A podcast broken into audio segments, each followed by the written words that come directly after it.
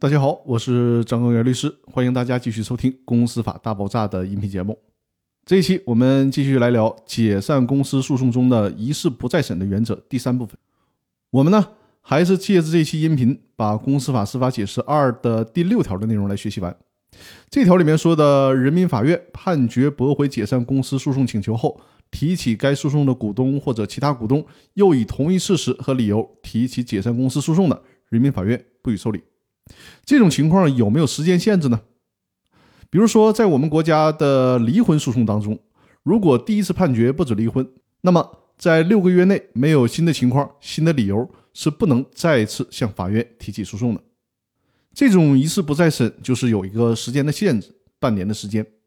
那么，股东要求解散公司的诉讼当中，针对一事不再审的问题，有没有时间限制呢？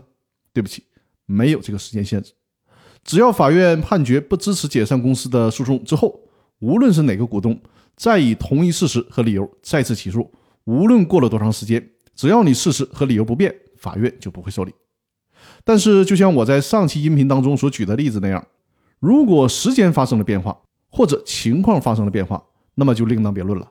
上期里面我也跟大家提到了，比如说二零一八年提起解散公司诉讼，理由是公司连续两年无法召开股东会。那等到二零一九年的时候，又提起了诉讼，还是因为连续两年无法召开股东会。但是呢，大家注意，这个时间的起算点不同了。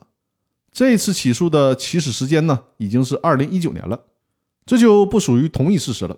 所以说呢，虽然理由相同，但是因为时间的变化导致事实不同了。